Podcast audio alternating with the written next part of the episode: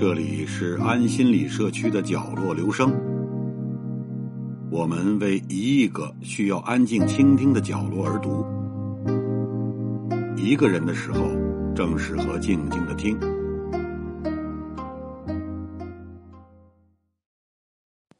米脂的婆姨，绥德的汉，在陕北，婆姨既指妻子，也泛指女性。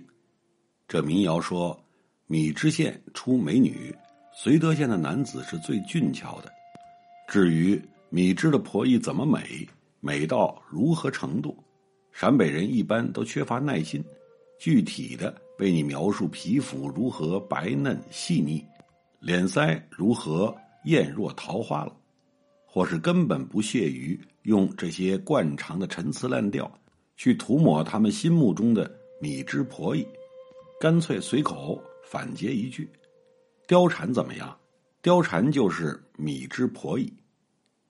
貂蝉就成为米脂婆姨的象征，令一切男人崇拜，也成为陕北人可自骄傲的一个无可匹敌的象征。受这样的广泛流传的民谣的诱惑，踏上北去米脂的心，心里便跃跃着一种追寻貂蝉的期盼，企图赏阅米脂婆姨的风姿。记得是十二年前的一个夏天，黄土高原恰逢十年不遇的好年景，连绵着的漫坡台田和蜿蜒着的河川里，被各种禾木覆盖的密不透风、郁郁葱葱。大豆摇铃，稻子扬花，高粱吐红，谷子抽穗，热风裹挟着醉人的五谷气味，灌进车窗。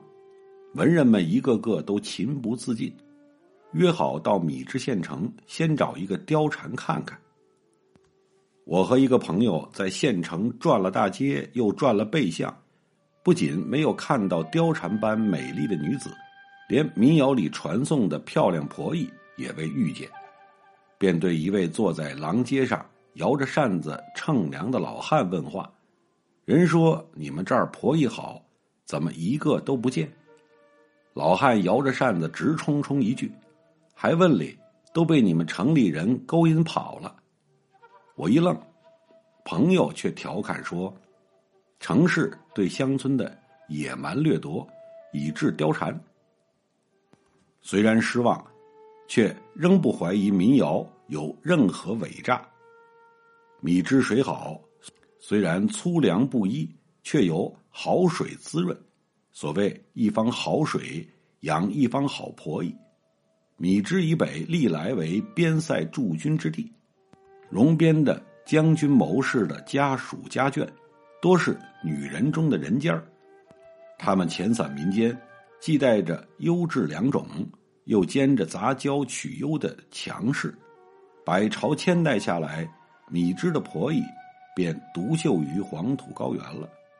这是陕北人推论米脂婆姨的自然的和历史的两大原因。同行的陕北作家证实，米脂的好婆姨都留不住，有本事的去上学去革命了，本事不强，脸色儿好的都给有本事的男人引走了，搞活了开放了，好婆姨便像风儿搬家一样飞出去了，近的到延安，远的到西安。再远的就是北京、深圳，你去饭店、宾馆看看，凡是长得像貂蝉的，不用问，准是米脂的婆姨。十二年后的又一个夏天，我从榆林返回时夜宿米脂，宾馆里的服务员一个个水灵灵的，操着生硬的家声的普通话，我便可以想到，可能仅仅在三个月，顶多半年以前。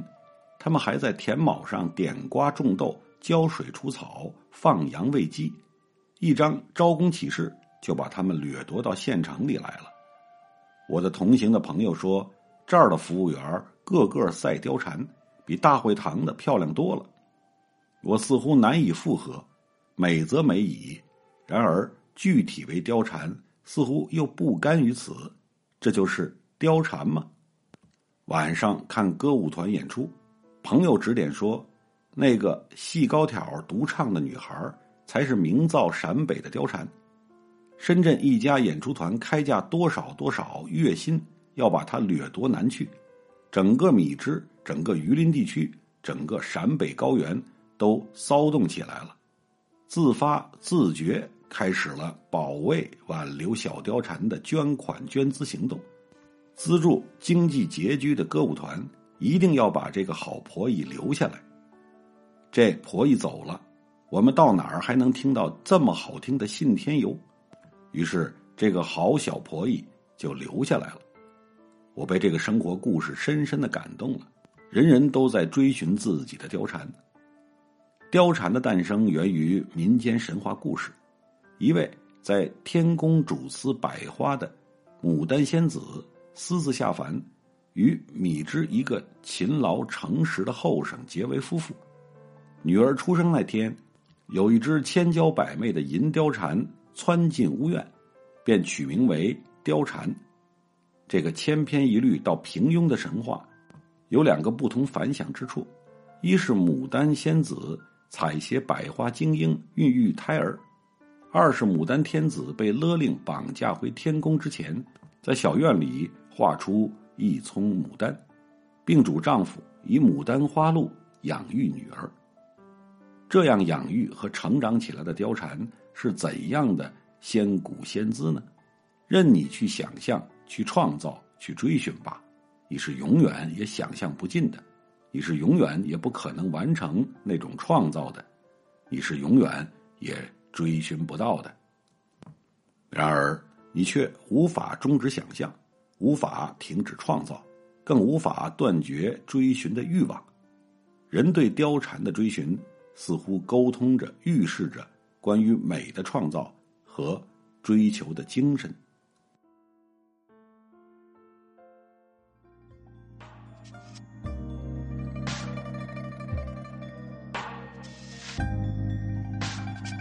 以上为您朗读的是选自陈忠实所著散文集《记忆》一书。